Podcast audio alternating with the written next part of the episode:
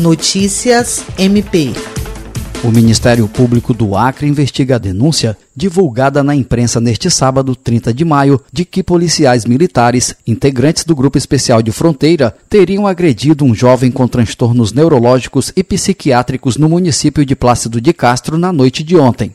A vítima teria sofrido agressões em via pública por se recusar a usar máscara, segundo denunciaram a família e um vereador da cidade. O promotor de justiça José Lucivan Neri de Lima instaurou procedimento para apurar a denúncia e solicitou que o Conselho Tutelar acompanhe o caso, já que a vítima tem menos de 18 anos. O promotor solicitou ainda o envio do boletim de ocorrência, entre outros documentos, entre os quais o exame de corpo de delito e os depoimentos dos envolvidos. Jean Oliveira, para a Agência de Notícias do Ministério Público do Estado do Acre.